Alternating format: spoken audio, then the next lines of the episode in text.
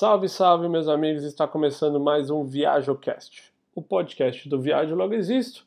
Eu sou Leonardo Spencer e hoje a gente vai bater um papo com o Lucas Estevam. Se você não sabe quem é ele, é porque talvez você o conheça por Estevam pelo mundo. Para mim, ele é um dos maiores fenômenos quando o assunto é conteúdo de viagem.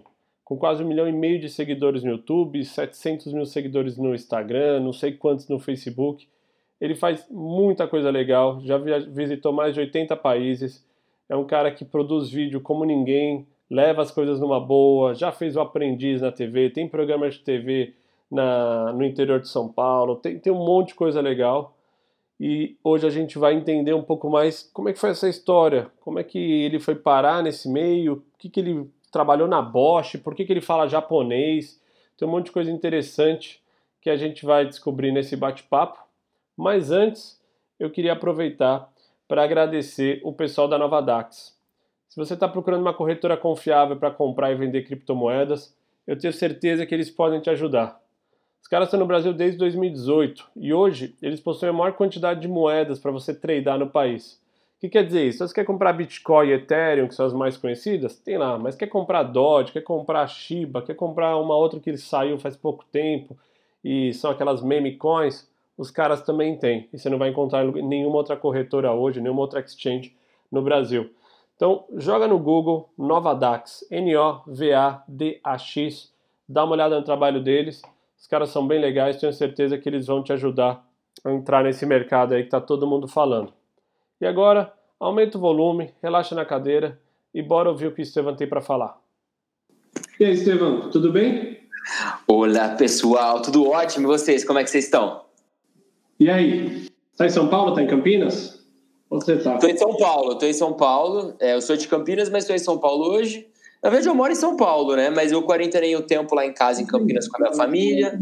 Mas tive que voltar. Voltar para casa. Meu amigo Estevam, primeiramente, muito Diga, obrigado por ter aceitado esse simplório convite desse casal aqui que vos acompanha há muito tempo. Gente, eu e... que agradeço. Eu também acompanho vocês ó, há muito e muito tempo. Sou mega fã. e e, e, por topar fazer uma entrevista, né? Que eu falei, ah, vou fazer umas perguntas aí, não vou te mandar. É, é a segunda vez que a gente está fazendo, então os caras, né, acabam meio que entrando no. Pode entrar numa cilada, mas eu acho que você é um cara bem despojado, fala bem, você não eu, eu, já vou adiantar que eu fiquei com leve medo, porque você falou assim para mim: tem alguma coisa que não pode falar de jeito nenhum? E quando a pessoa, o entrevistador, pergunta isso, é porque possivelmente vai cutucar, entendeu? O negócio vai pro mundo. então eu falei: gente, deixa, deixa eu me preparar aqui, deixa eu. Eu, eu focar nessa. Um respeito. Pensa assim, a gente está criando esse quadro e eu não posso fazer com que as pessoas tenham medo de ser entrevistadas, certo? A ideia aqui não é, não é desconstruir ninguém, não é falar mal. Pelo contrário, eu convido pessoas que eu admiro, que eu acho que tem coisas para dividir com o público. Mas eu acho que é um respeito, é um respeito a gente perguntar também, porque, pô, Léo, às vezes eu não quero falar desse assunto. Olha, aconteceu isso aqui mês passado, deu uma puta bafafá, eu não quero falar. Então eu vou respeitar. Mentira, a primeira pergunta que eu vou fazer é essa. Brincadeira. Polêmicas! É. Vem, TV Fama! Bom, vamos lá. Queria começar com uma. Eu peguei um pequeno texto aqui, entre as minhas, as minhas pesquisas aqui que eu fiz com você. Então eu abro aspas e falo o seguinte: nesses 30 anos, aprendi que às vezes dizer não e criar seu próprio caminho pode ser a melhor decisão da sua vida. Estevam, você é um cara que tem dificuldade de falar não para as pessoas?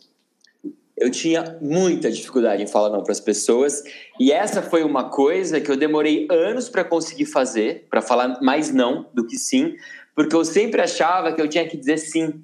Que o sim, a gente tem essa tendência a achar que o sim é sempre melhor que o não. Só que, na verdade, às vezes o não pode ser a melhor coisa que você vai falar, não só por você, mas pela outra pessoa, né? Às vezes negar alguma coisa ou dizer um não não é uma coisa negativa, apesar da gente achar isso. Por isso que eu falo, às vezes o caminho mais mais, eu não digo mais fácil, mas o caminho mais é... enfim, o caminho mais é, normal que a gente conhece, às vezes pode dizer não para ele criar seu próprio caminho. Por isso que eu falo muito isso, porque o que eu criei, que vocês também criaram, quando a gente para para pensar, é um tipo de profissão que não existia. Era um tipo de profissão que a gente falou assim: eu quero isso para mim. Como que eu chego lá? Não sei. Mas se eu quiser, eu dou um jeito. E foi o que a gente fez, né? Então eu acho que eu, eu disse não para muita coisa. Eu disse não para o CLT, eu disse não para é, muitas coisas que eu já tinha mapeada para o meu futuro. E eu falei, não, eu não quero isso. Por isso que eu realmente acho que foi difícil, mas valeu muito a pena e sigo dizendo, dizendo muitos nãos por aí. Não foi ruim, não. É, é, eu queria até pegar esse ponto. Depois que você acha que conseguiu achar essa maturidade, o que você tem 31, 32 anos? Sim. Quantos anos você tem? Gente, pelo amor 30. de Deus, 30. Fiz 30 mês passado, Léo. Não Parabéns, começa, não. É, não, aqui você tem direito de resposta, só provoca. É, e o que, que mudou, cara, depois, depois que você conseguiu lidar melhor com esse não, né? Porque a gente, eu acho que as pessoas, por muito tempo, carregam fardos é, de que elas têm que. É, a Raquel é um exemplo, por muito tempo ela tinha essa dificuldade de falar não para as pessoas, ela queria agradar todo mundo, ela sente às vezes. Eu ela recebe, às vezes, o cara fala 30 às 15, ela recebe o um não, ela fica chateada e não sabe lidar. Hoje lida melhor com isso. Mas é um fardo que as pessoas carregam que eu, e eu acho que eu já libertei disso há muito tempo, eu consigo ser eu mesmo e, com todo respeito, Dani, com respeito, com, né? Mas eu tenho muito do meu amor próprio também, em primeiro lugar. Tua vida ficou mais leve depois que você aprendeu, aprendeu a lidar com isso melhor? Porque é um trabalho é, é constante, né? Não, não é que muda do dia para noite, mas Fala um pouco assim. Mudou muito mais e mudou para melhor. Eu acho que às vezes você negar e falar vários nãos te torna uma pessoa mais feliz e você também deixar de se importar. É, o YouTube me ajudou muito com isso, sabe?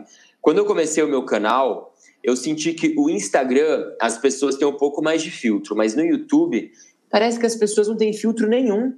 Não sei se vocês sentem isso também, mas elas vomitam o que elas querem e vão embora. E aí, quando eu comecei o meu canal, né, meu canal começou a dar uma engajada, tal, começou a crescer. Eu falei, gente, mas será que o que eu fiz é tão horrível assim? Será que eu sou tão lixo assim? Será que. Porque você recebe comentários tipo assim: é, seu lixo, não gostei. Aí você clica na pessoa, a pessoa não tem nem perfil, não tem nem foto, não sei o que. Eu falo assim, como assim? Mas espera aí, 10 mil pessoas deram like. Você não gostou por quê? E aí você se preocupa com a única pessoa que não gostou, né? Se é uma pessoa, você para a sua vida para focar nela. E eu tive essa dificuldade no começo, que eu focava muito em pessoas que é, destilavam o hate em mim. Isso me fazia muito mal. Aí eu comecei a focar, peraí, como é que eu só respondi o comentário de quem me criticou e não respondi os outros incríveis comentários positivos de quem me exaltou, de quem falou coisas boas. Então, peraí, deixa eu rever isso.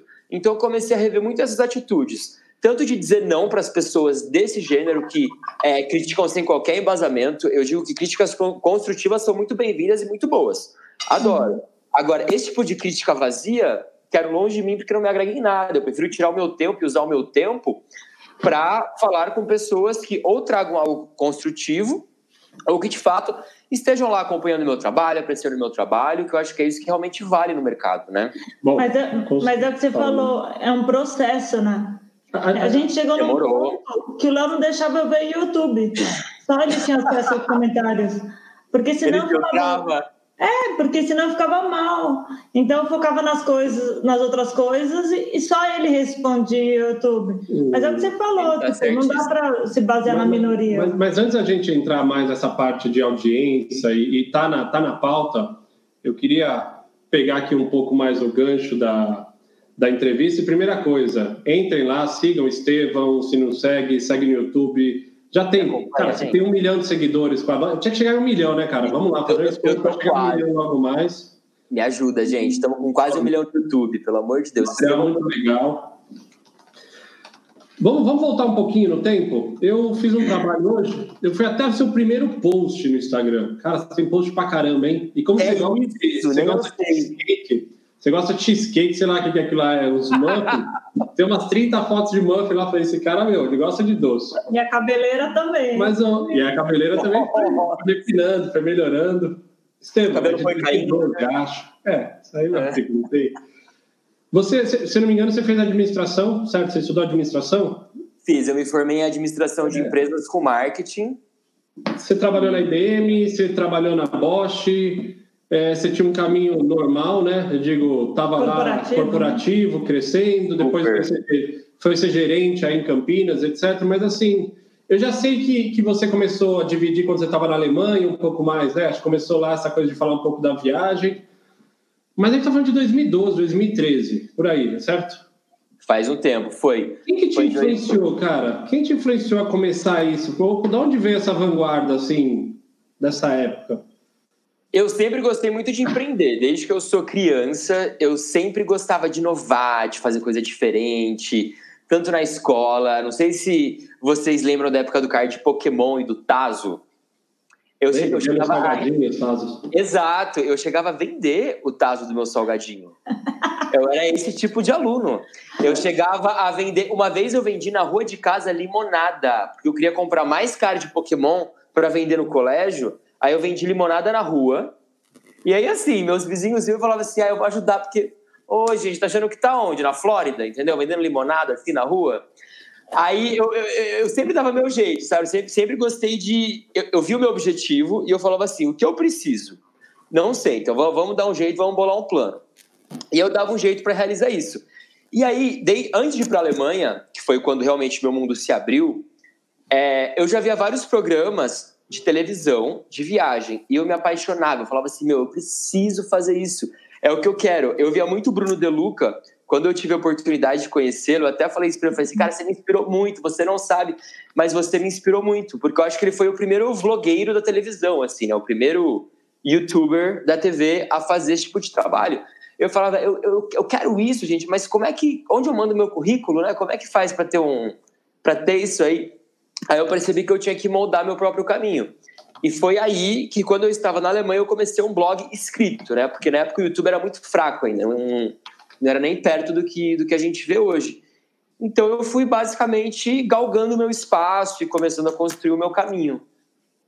Desde aquela como, época. Como é que acontece a transição? Porque chega um momento que você estava indo no corpo lá, você foi trabalhar na Cheesecake, alguma coisa em Campinas, não sei o quê, de repente você para, que ela acaba esse caminho que você estava traçando e você começa a entrar de cabeça na parte de ser um empreendedor de viagem. Já estava dando um dinheirinho, já estava. Foi uma aposta maluca. Hoje é fácil olhar para trás. Hoje é fácil olhar para trás e saber que foi o caminho certo, eu acho. Mas, assim, naquela época, você teve muito medo de fazer essa transição? A galera apoiou, não apoiou? Como é que foi? Assim, é aquela coisa, você é um louco até o momento em que você vira um herói, né? Tem muito essa frase, eu gosto muito dela, porque vocês devem ter ouvido muito isso quando vocês falaram, vou largar tudo e vou viajar o mundo num carro.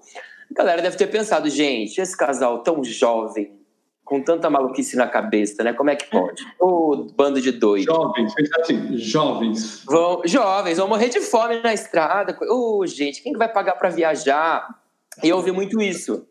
Quem vai te pagar para viajar? As pessoas querem viajar, ninguém vai te pagar para viajar. Falei, gente, segura aí o que vocês falaram, daqui uns anos a gente conversa.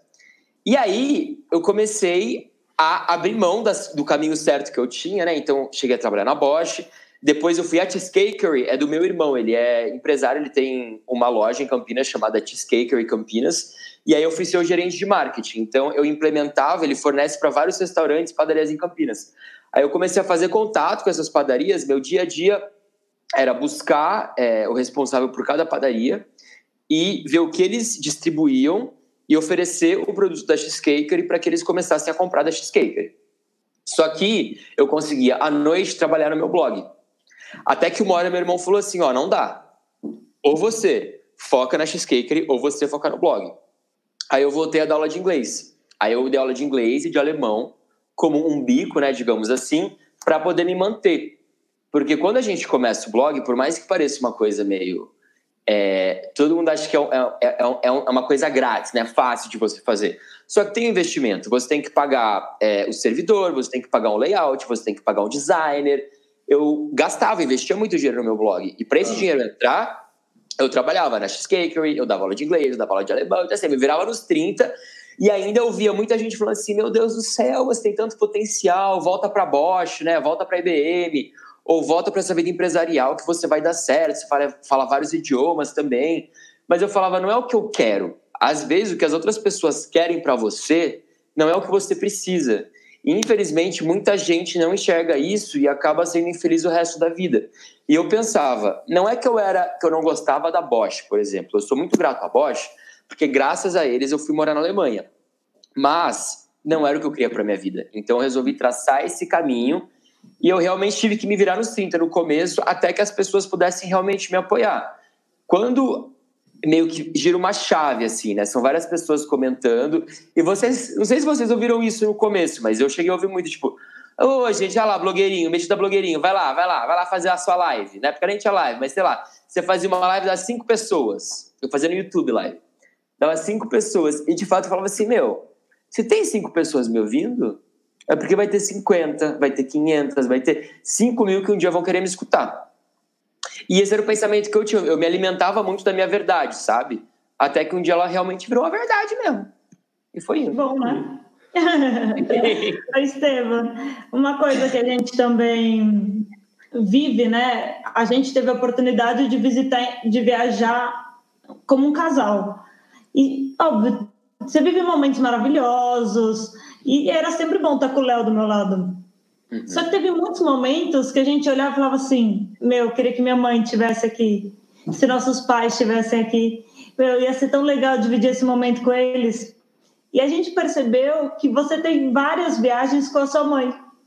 Tem, então, eu também. Saber se ela viajava já e isso sempre foi uma coisa de vocês, ou se você começou a viajar incluir ela nas suas viagens? Qual é a história, essa relação de poder dividir o mundo com ela?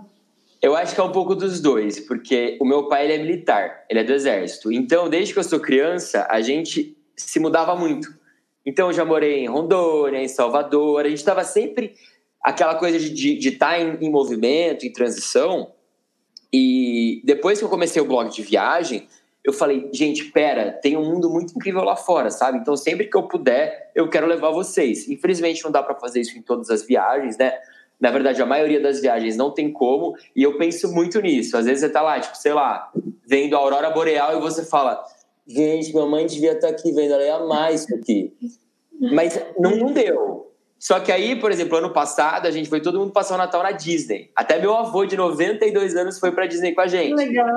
Então, eu, eu, eu, tento, né? Sempre que eu posso proporcionar isso. Infelizmente, em algumas viagens não tem como, mas eu tento sempre que eu posso. Meu caro, Diga. mudar um pouco agora a, a linha dessa, dessa entrevista. Hum. Quem passa no teu feed do Instagram rapidamente percebe que você é um cara tá sempre bem vestido, tuas fotos estão sempre né, numa pose legal, você tá sempre andando de executiva, primeira classe, coisas que eu nem. Eu só conheço de nome a primeira classe, eu só sei para onde fica no avião, nunca cheguei perto. Eu queria saber o seguinte: o Lucas Estevam, fora da câmera, né, quando não está filmando, não está fotografando, você é um cara assim que cuida da sua aparência o tempo todo? Isso é, é você o tempo todo assim? Ou existe um, um toque a mais na hora que vai fotografar? Olha, acho que é os dois, né? Eu acho que eu sou bem vaidoso, eu gosto de cuidar bastante da minha aparência. Então, sempre que eu estou em São Paulo, principalmente, eu faço tratamento para o cabelo, para queda de cabelo. É, eu gosto muito de skincare também, de cuidar da pele. Quando eu fui para Coreia e para o Japão, eu pirei. Eu gosto muito dessas coisas. Gosto de estudar bastante, né? É, um pouco de estética.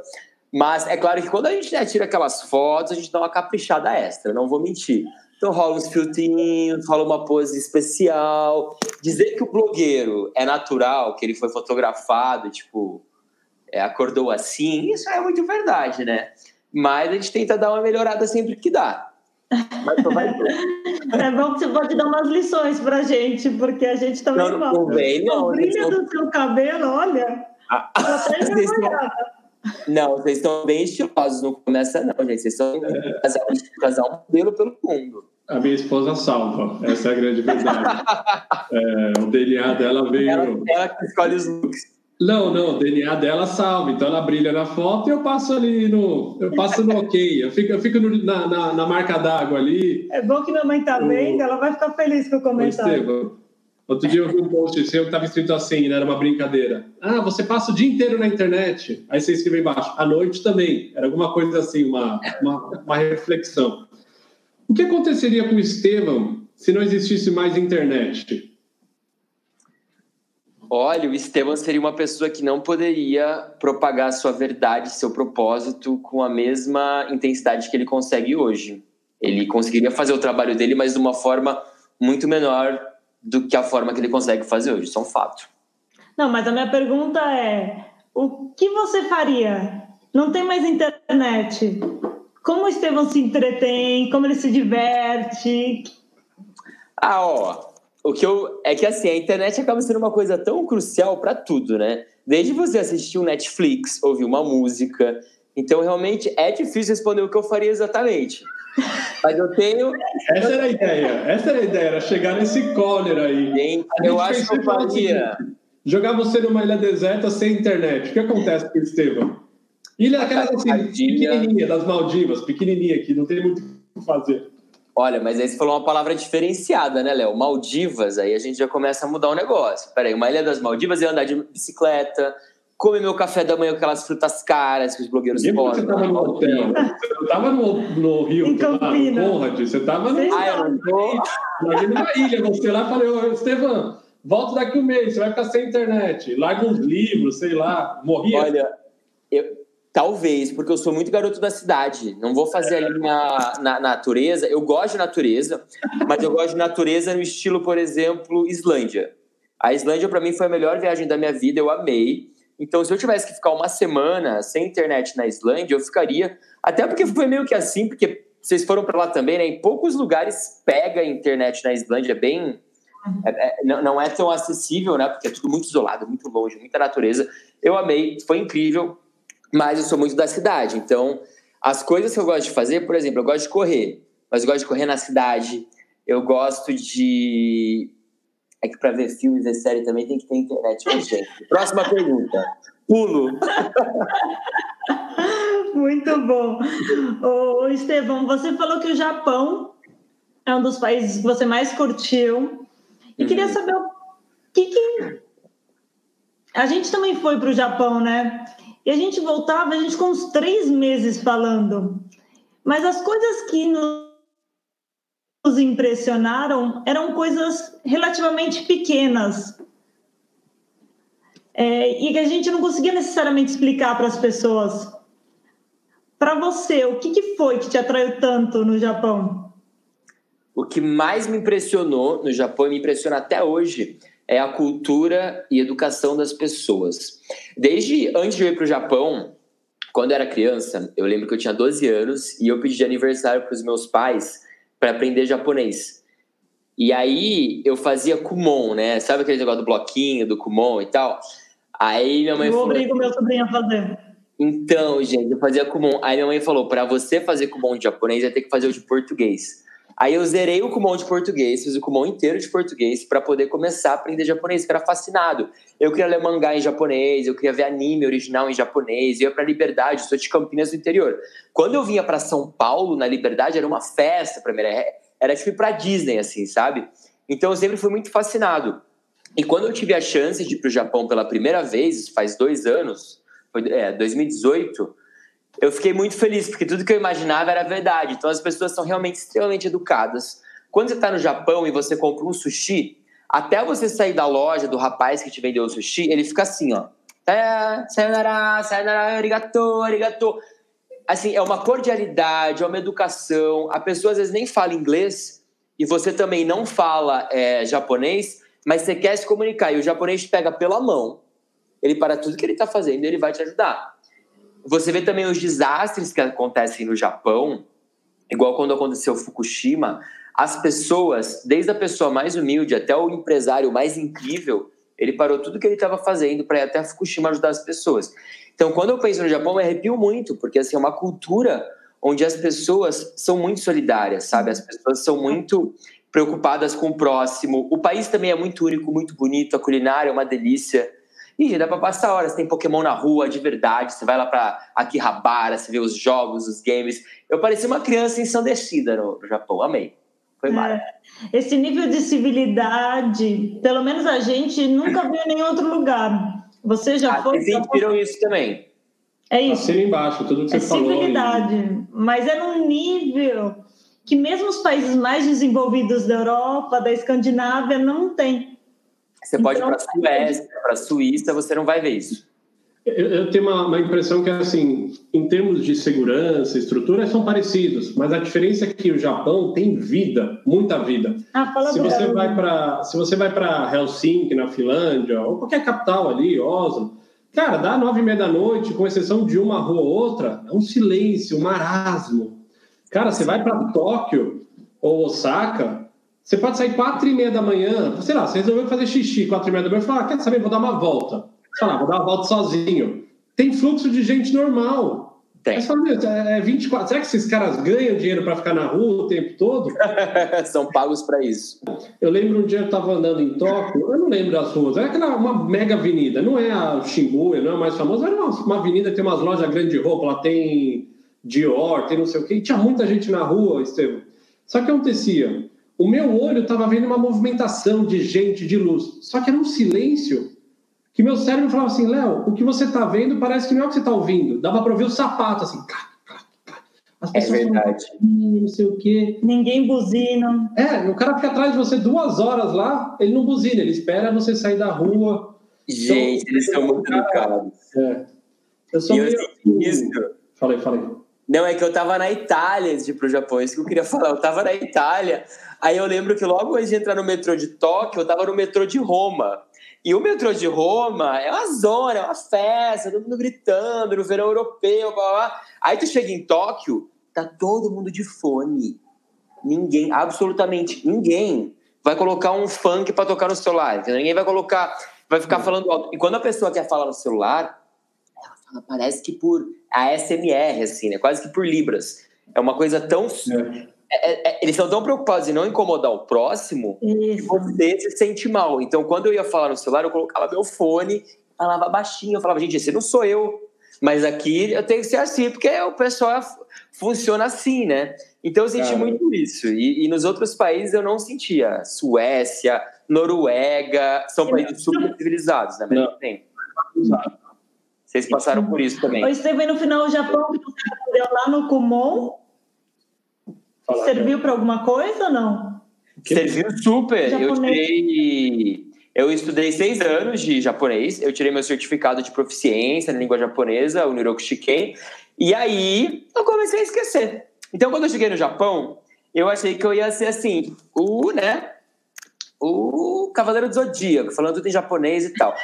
Cheguei lá, eu percebi que o meu japonês, gente, era pior que de uma criança de três anos, assim, eu não conseguia eu me comunicava, mas tudo errado, sabe? Aquela coisa, nós vai, nós vem, nós volta. Mas eu me virei muito e Mas os caras entendiam?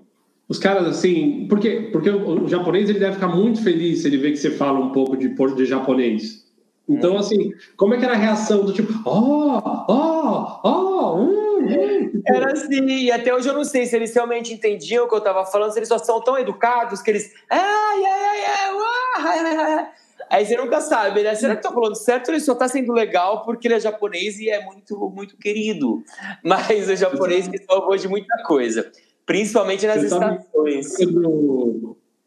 Ah, nas estações. Eu, errei, a gente errou várias. Passava reto, aí falava pro japonês, erramos, eles estão.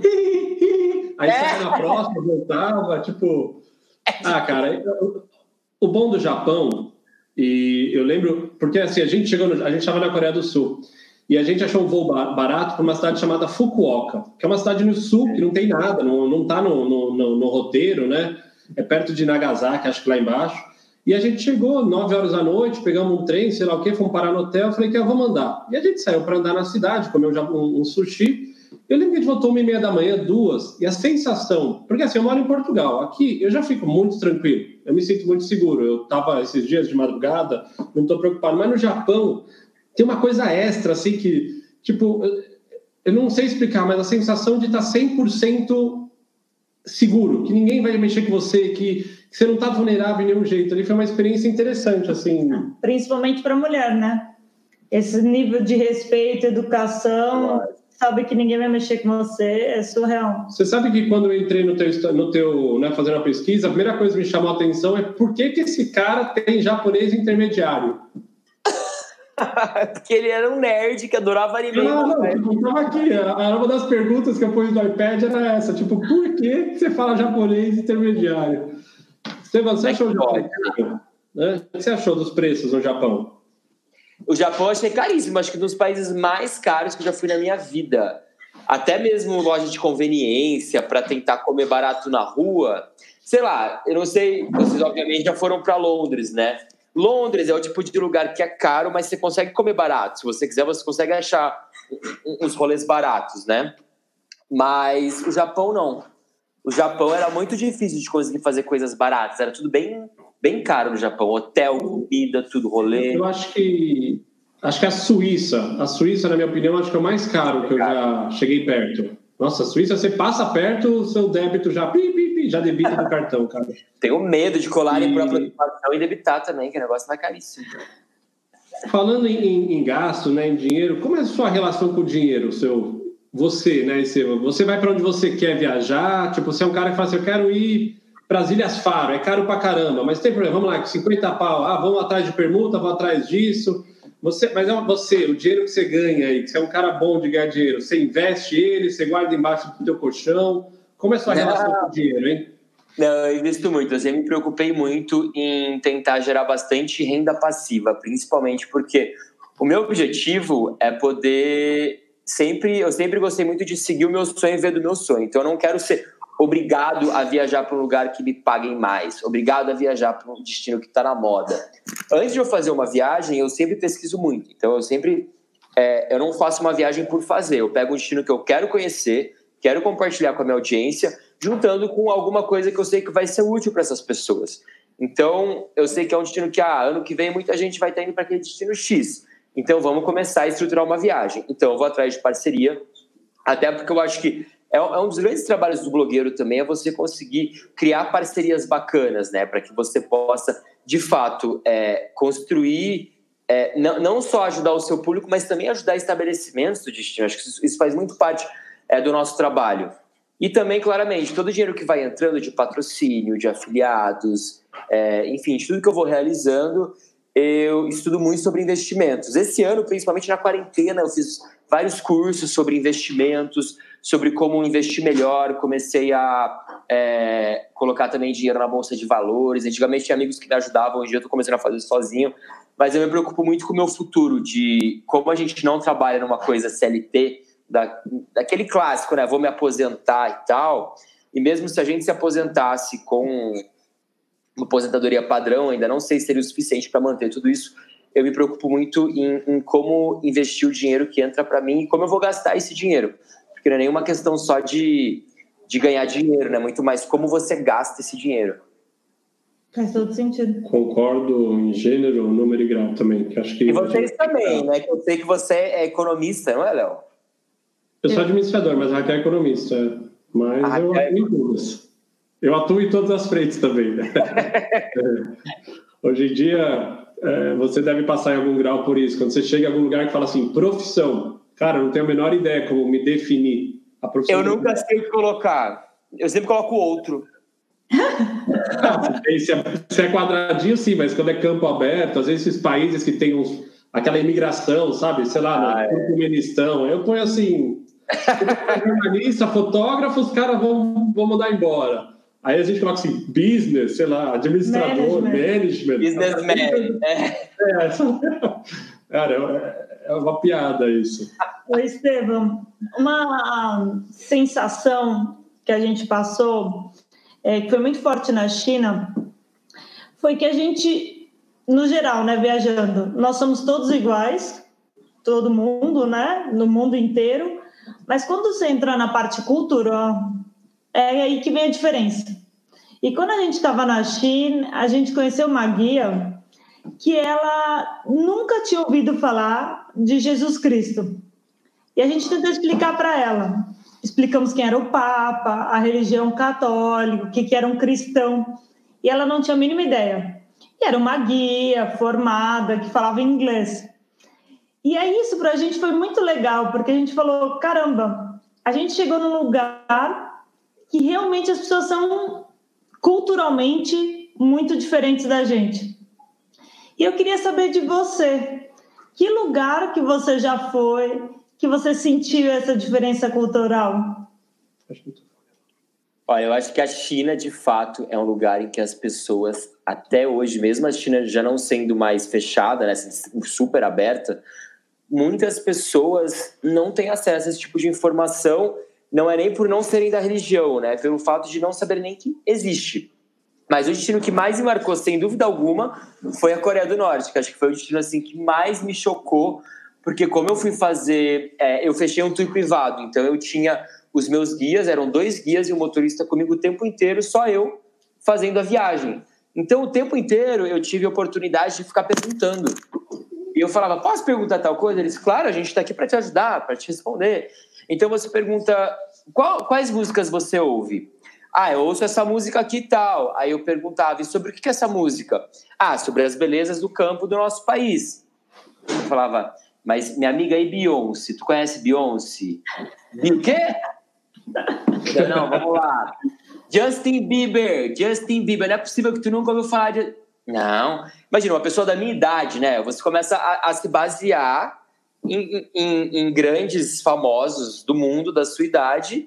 Aí até que eu lembro que ela falou que ela é, assistiu o Titanic. Ela falou assim: não, Titanic eu conheço. Eu assisti Titanic quando eu estava na faculdade. Eu falei, graças a Deus. Vamos falar então do Leonardo DiCaprio. Dela, quem? Eu falei, é o protagonista do Titanic, Leonardo DiCaprio. Dela, ah, eu não sabia o nome dele. Mas, assim, super abertos a aprender e a, e a saber como é que é. É que, de fato, em alguns países, em algumas culturas, é tudo tão diferente, sabe? Tão. É, o controle das informações, das coisas, é, é, é, é, tão diferente do que a gente tem aqui, que muita gente não sabe. Em alguns países das Arábias, se você vai ver, mesmo eles sendo né, muçulmanos, eles têm esse conhecimento de o que é quem é Jesus Cristo, quem é o que é budismo, o que é outras religiões. Mas eu sinto que na Ásia tem alguns países que são realmente muito é, muito ainda fechados para esse tipo de informação. Mas eu não acho de tudo ruim, para falar bem a verdade. Eu gosto muito de ver que o mundo não é uma coisa só. Uma única. Seria muito triste para a gente, como viajantes, acho que vocês devem pensar parecido também, sentir que tá tudo igual, que a comida é a mesma, que a religião é a mesma, que todo mundo pensa igual. Seria um pouco triste, né? A gente viaja para ver o diferente. E eu acho que você também é um pouco parecido. Eu não. Se fosse para ver igual. Ah, eu não, não ia, né, cara? Eu quero ver Exato. as pessoas, eu quero ver os lugares, eu quero. Claro que às vezes a gente chega lá e é mais parecido. Hoje em dia as capitais de muitos países são mais parecidas. Tem a mesma, tem Starbucks, tem a Zara, tem não sei o quê. Mas se você conseguir né, entrar um pouco mais, você vai descobrir, mesmo no Japão, você tem todas as lojas, mas você tem arquitetura preservada, você tem, você tem características, né? O, Estevam, pegando o gancho, né? A gente ia falar mesmo de Coreia do Norte, porque a gente foi em 2016 para lá. Eu acho que você foi no ano passado, 2019, é isso? Fui, fui no finalzinho, em novembro do ano passado. Ah, então é bem recente. E a Coreia do Norte é um país que mexe com a imaginação de muitas pessoas, né, cara? Todo mundo. Até hoje, se eu quero usar do artifício de impressionar alguém, é só falar que eu fui para a Coreia do Norte. Isso, nossa, você foi, você está vivo, não é uma alma penada. Muito inalcançável, né? Muito. É. E, e, quando a gente foi para lá, muita, a gente não, a gente estava no meio da volta ao mundo de carro e a gente tinha um dilema que era assim: se eu estudasse muito o próximo país, eu não curtia o país que eu estava, porque era uma viagem constante de movimento. E a Coreia do Norte surgiu como: ah, dá para ir? Dá, então vamos. Pá, pá, pagamos lá, fomos. E eu não estudei muito, eu não fiz lição de casa da Coreia do Norte. E a gente viu que boa parte do grupo que estava conosco, era um grupo grande de 20, 30 pessoas, esses caras estavam lá com um propósito, com uma agenda. Olha, essa estátua não era assim 20 anos atrás. Isso aqui mudou no último ano, isso aqui aconteceu no sei o quê. Principalmente os americanos, né? Principalmente os americanos, que eram metade do grupo. E a gente fez uns vídeos despretensiosos mostrando para as pessoas que, olha, não é só porque você vai para a Coreia do Norte que você vai morrer. Essa era a premissa básica de todos os vídeos. Eu só falava, olha, tá aqui, não é falso, as pessoas são de verdade. Você foi lá, viu com teus olhos, deve ter ficado pelo menos três, quatro dias, eu não sei se você fez um tour maior. Você acha aquilo tudo? É uma discussão, né, sem ter certo e errado. Você acha aquilo tudo que você viu é para turista ver? Ou é um, é um modelo de, de vida que as próprias pessoas acreditam naquela realidade? Como se fosse um show de Truman, uma coisa mais assim? Eu acho que a Coreia do Norte, que o turista vê, é para turista ver. Eu fiquei quase uma semana lá e eu pude ir para cidades do interior também, para Kaesong. eu pude é, ver cidades pequenas onde você via assim, uma situação de vida e, e de trabalho das pessoas que era proibido de filmar. Então o guia chegava para mim, imagina, era uma van, só tinha eu como turista. O guia falava assim: Ah, essa parte a gente não quer mostrar, né? Me conta, e você no Brasil, gosta de fazer o que de hobby? Aí o meu guia minha guia ficavam na minha frente, na janela da minha van, para que eu não que eu tivesse uma vista meio que obstruída do que estava passando na janela da van, e começava a conversar comigo. Isso me instigava mais ainda em querer ver o que estava acontecendo atrás da janela. E aí eu ficava conversando, respondendo as perguntas deles assim, tipo, desesperado para não perder aquilo. E doido para querer filmar, para querer, tipo, registrar aquele momento, mas muita coisa até eu não consegui mostrar. Eu tentei fazer o máximo que eu pude, mas claramente rola, é, rola um medo. Por, assim, antes de eu ir para Coreia do Norte, eu pesquisei muito sobre o assunto. Tem uma, tem várias pessoas que fugiram do país. Tem até um livro muito famoso chamado Para Poder Viver, não, mas acho que a pergunta do Léo Estevam era mais assim: aquela parte que é o do turista também não é para a população do próprio país achar que aquilo é bom? É. Tipo, é, não é só para gente turista, é também para pessoas que estão lá. É uma manutenção do governo Isso. atual, falar: olha como a gente, ah, os turistas vêm aqui ver Elas acreditam também no poder do governo, como se fosse uma coisa bem controlada, assim. É, eu acho que é uma coisa muito extremamente comunista e populista, né, a Coreia do Norte, mas existem pessoas de fato que têm uma vida incrível em Pyongyang. Existem cassinos, existem bares, existem, existe uma vida incrível. Para quê? Para 1% da população. Entendeu? Até menos, né? Até menos que isso. 1% é até generoso a gente falar isso, né? Então você pega em Pyongyang, hoje a gente tem 3 milhões de pessoas, né? Isso não é isso é menos de 10% do que a população da Coreia do Norte. Só que onde a gente visita são lugares suntuosos, são lugares lindos. Quando, fala se vocês não sentiram isso. Quando vocês viram aquelas estátuas dos líderes na Coreia do Norte, vocês não ficaram tipo, meu Deus, estou impressionado. Eu fiquei embasbacado. Te, te dá um, um negócio de que poder, né? Que, que, que coisa surreal. Esses caras têm dinheiro, eles são, são uma potência. Mas aí você começa a pensar: peraí, mas não é todo mundo que vive assim. Isso aí não é para todo mundo. A gente foi até para uma cidade, uma rua nova que eles estavam construindo. Acabaram de construir um bairro novo, bem moderno e tal. E como eu tinha pesquisado muito, muito, muito sobre o assunto, eu comecei a olhar é, à noite, quando escureceu, se as luzes acendiam. Eu via que muitos prédios lindos, as luzes não acendiam, como tipo em São Paulo, né? Ou acendia até às 11 horas, depois apagavam. Eu vi uns dias. Depois assim, apagava tudo. Depois apagava. É. Não, muito lindo também. Aí eu pensei... experimentou, quando a gente entrava nos lugares com tour, e essa foi com a mesma empresa que a gente, né?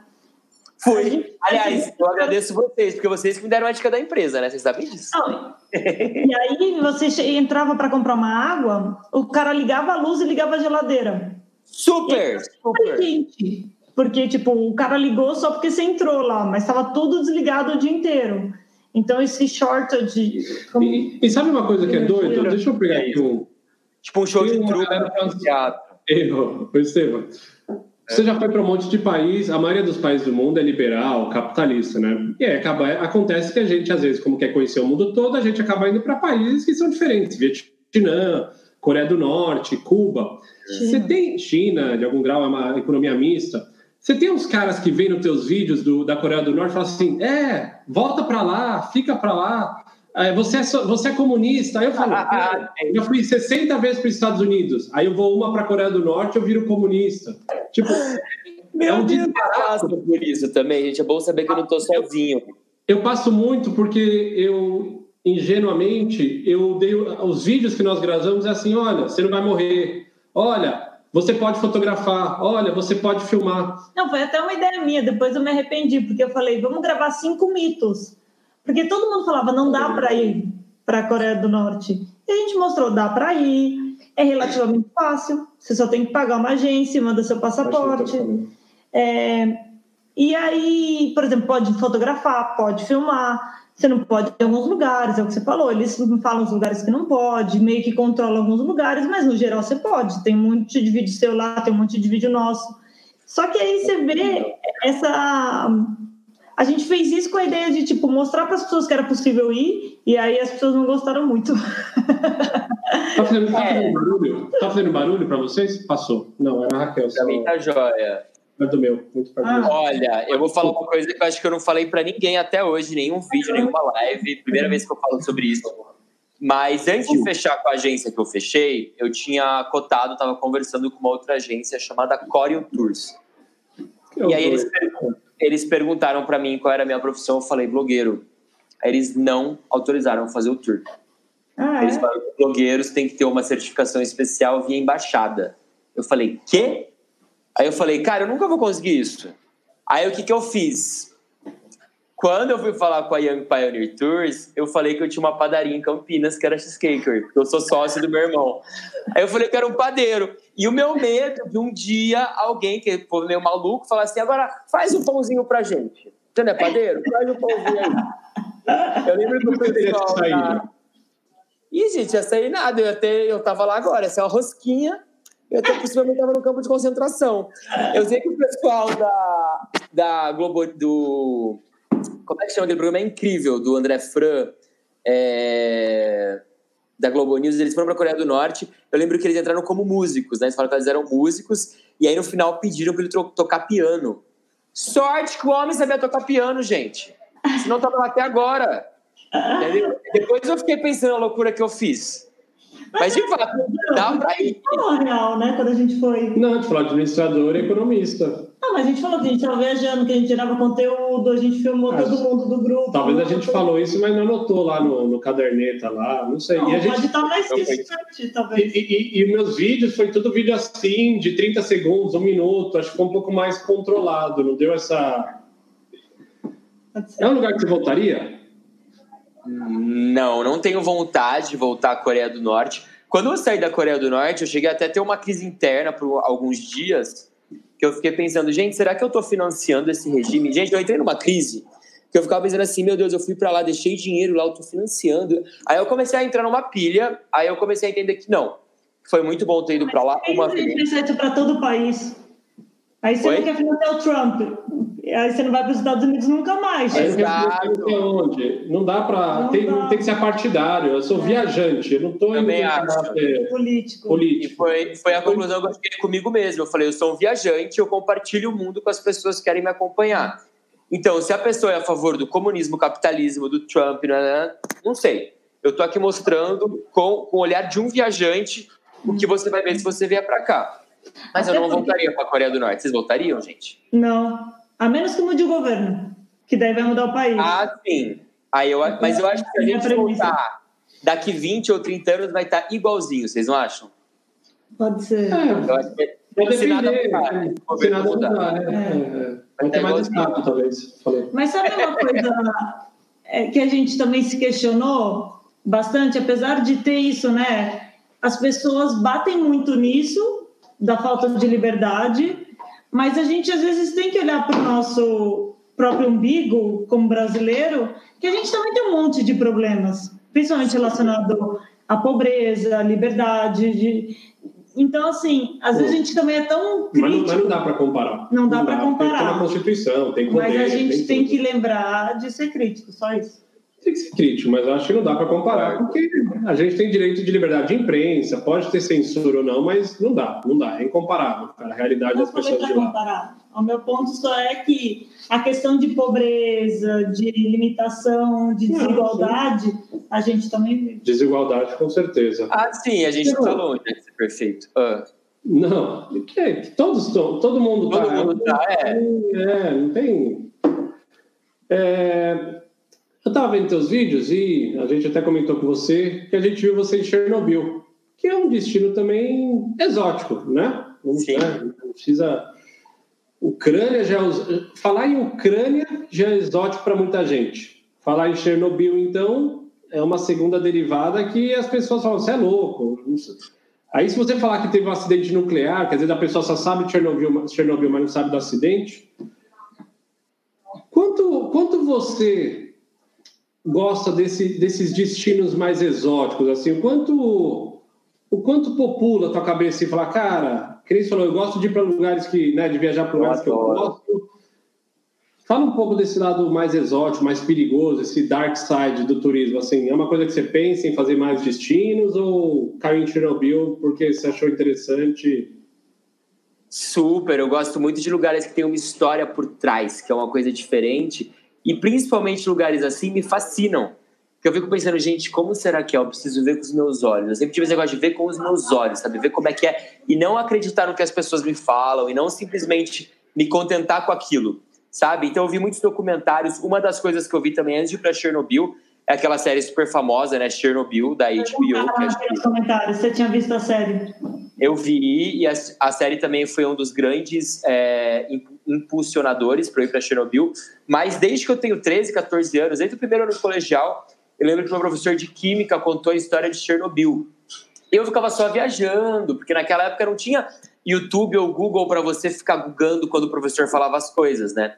Então, na minha imaginação, eu começava a ver pensar como será que é Chernobyl, como será que as pessoas estão, como será que elas vivem. Quando eu descobri que tinha tour para ir para Chernobyl, vocês também foram para Chernobyl, eu fiquei pensando, gente, eu preciso ir. Peguei, fui para a Ucrânia, que já é realmente um país super exótico, e fui ver como é que era Chernobyl. Eu descobri também que não era aquele negócio tipo, de ah, vai chegar e vai morrer. Porque se tem guias que fazem o tour lá há anos. Então aí, né, gente, eu acho que realmente dá para fazer turismo em Chernobyl sim. Mas eu amo lugar exótico lugar fora da curva, assim. Tem algum lugar que você pensa, assim, nessa linha, e fala, pô, esse é um lugar que eu gostaria de ir ainda, que é diferente, que é bem exótico, assim, em termos de destino? Vários. O lugar que eu ia esse ano, que eu não vou mais, que é o Turcomenistão. Eu ia ah, é? também é? para. Tava, gente, planejando Turcomenistão, Cuba. Ia fazer também, eu queria fazer no final do ano. É, eu vi que vocês foram para lá, para a terra do Papai Noel, na Finlândia. Eu queria muito ir para Lapônia, é, Rovaniemi, Rovaniemi. É, Rovaniemi. Né? Meu, que parece ser sensacional. Vocês fizeram um projeto incrível, abaixo de zero, que eu adorei também. Foi muito, muito incrível, de vários países assim. Queria muito conhecer a terra do Papai Noel. Sei lá, tem, tem vários lugares incríveis. É o Sudeste Asiático também, eu ia conhecer mas não com aquela visão tipo só Tailândia, festa e tal. Eu gosto muito de mostrar esse outro lado para as pessoas é, enxergarem um pouco também como, como vivem a parte cultural, de que se alimenta, onde habita, eu adoro essas coisas. Meu Globo Repórter. O que faz, de onde faz, é. Exato. Você é um cara que tem um milhão de seguidores no YouTube, 500 mil no Instagram, não sei quanto no Snapchat na época que tinha, sei lá, saudade. Forma. Você tem haters, cara? Você tem cara que fica te enchendo o saco o tempo todo, Estevam? Como é que é a sua relação com essa turma aí que, que fica enchendo? Não, eu não tenho hater fixo, não. Graças a Deus eu não tenho esse negócio então... de. Aí, não, tem gente que tem hater fixo, tem é, hate club, né? Que são os fã-clubes para fazer ódio e tal. Eu não tenho. O que eu tenho é o que acontece, acho com muita gente, só que quanto mais você cresce, maior é a escala do hate. Então, assim, dizer que você não tem hate é uma grande mentira, porque todo mundo tem hate.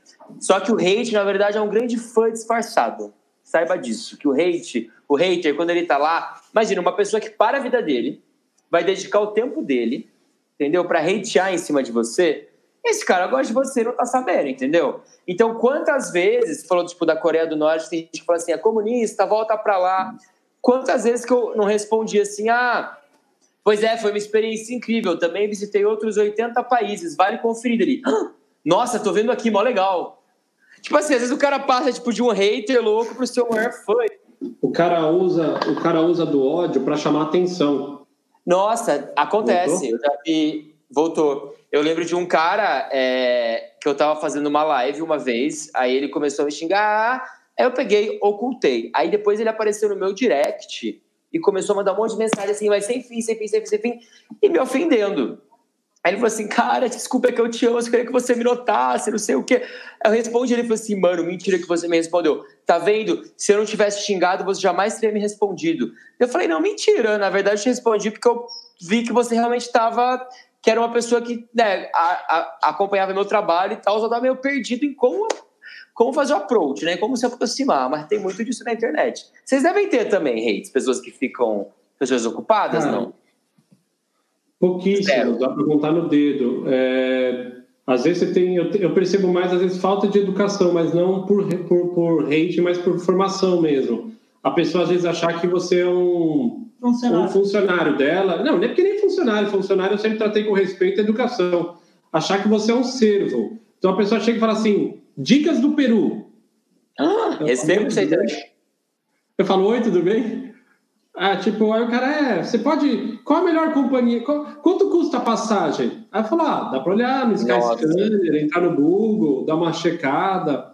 Aí os caras, ah, tá, obrigado. O que eu só penso, que às vezes pode ser uma pessoa que não foi digitalmente alfabetizada, ou seja, nunca mexeu, tá num lugar que, puta, não, não tem muito contato, e às vezes não foi de má fé. Se eu sinto que é má fé, eu depois bloqueio. Eu não tenho problema nenhum. Bloqueio, cara, é, é assim. Eu não cobro conteúdo, eu dou conteúdo de graça gente, eu dou e-book, eu dou livro, eu faço um monte de coisa. Eu tenho uma estrutura de meus patrocinadores bancam minha vida, então não preciso cobrar da turma. Puta, legal.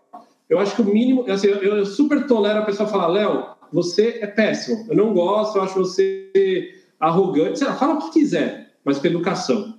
Malandro, se discutir comigo, eu fico à noite, eu fico aqui, Concordo. eu não pego muita pilha, mas eu fico conversando numa boa, com Nossa, educação. Mas é um Buda da paciência. Mas assim, se o cara usar um bosta, se o cara usar qualquer palavrão, aí eu falo, meu, na boa, você está estragando o resto da minha comunidade. Eu tenho um monte de gente aqui que, pô, tem criança, tem um monte de gente legal aqui que eu não quero, você está estragando. Ou você soma ou sai.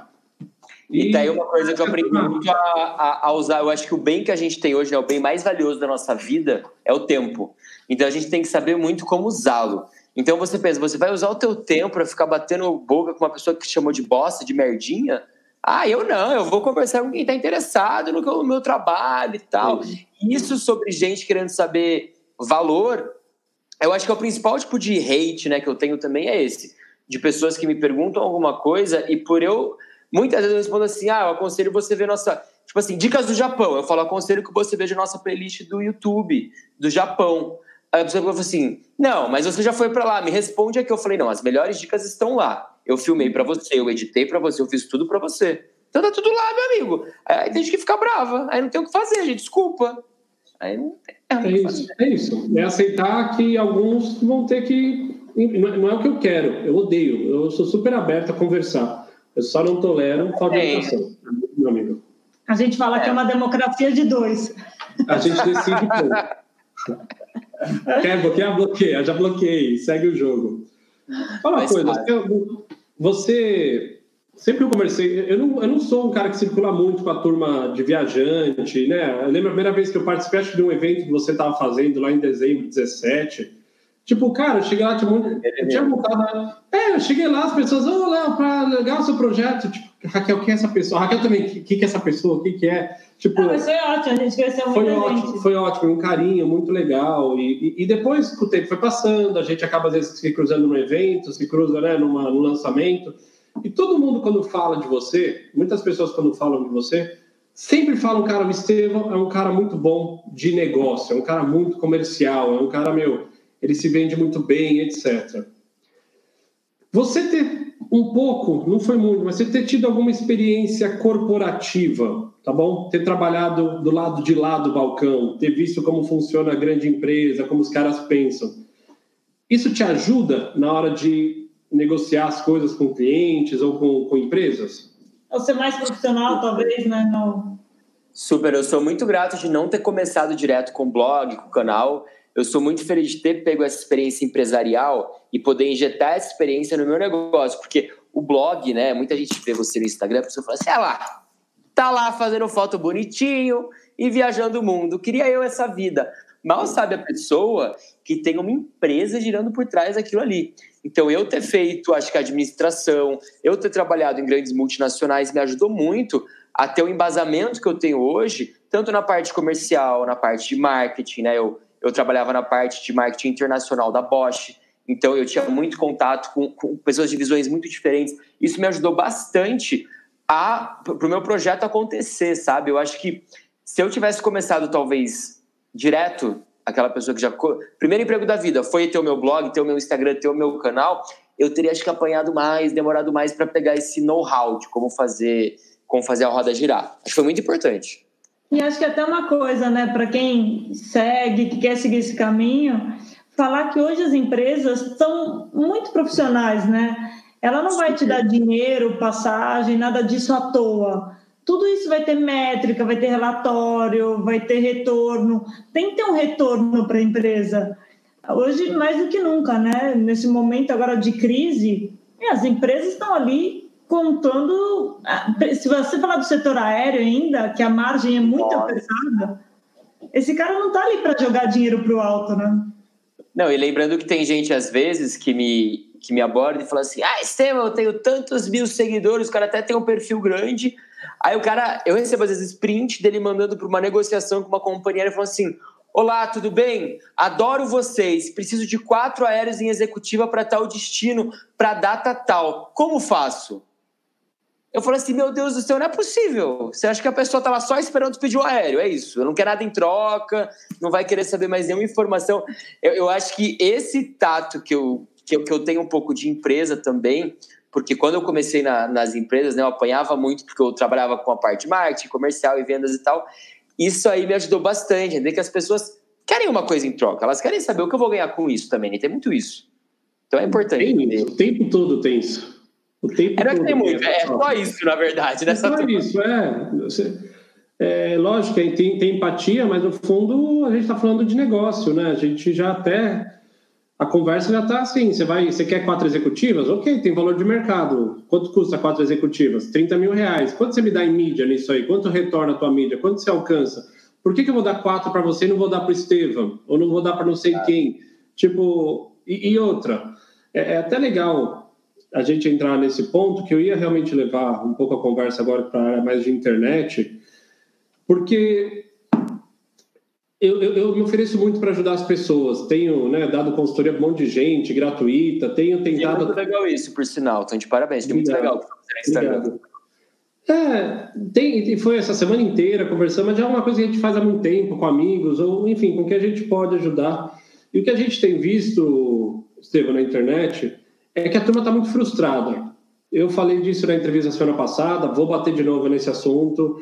É, e, e eu sinto assim que no passado, a turma via televisão e falava assim: aquilo é inatingível. Então, ela via o canal lá, Globo, não sei o quê, padrão Globo de qualidade, de riqueza, era inatingível. E isso acabou sendo importado para a internet. Então, hoje você pega gente indo. Puto, o cara chega de helicóptero num hotel nas Maldivas, que desce de tobogã, chega lá, tem uma pessoa com uma bandeja. É, é essa soma né, de, de, de pequenas coisas. E só que isso é para um, isso é para dois.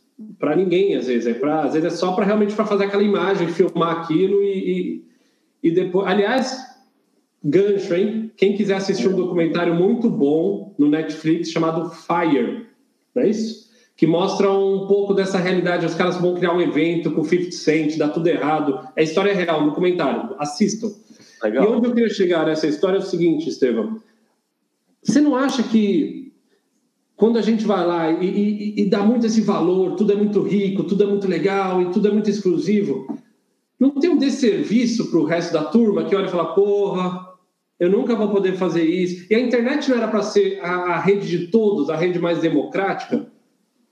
Gente, quero abraçar vocês, adorei, adorei ouvir isso. Adorei. Eu tô triste, eu tô triste. Não, eu concordo, porque eu fico triste, porque eu vejo que.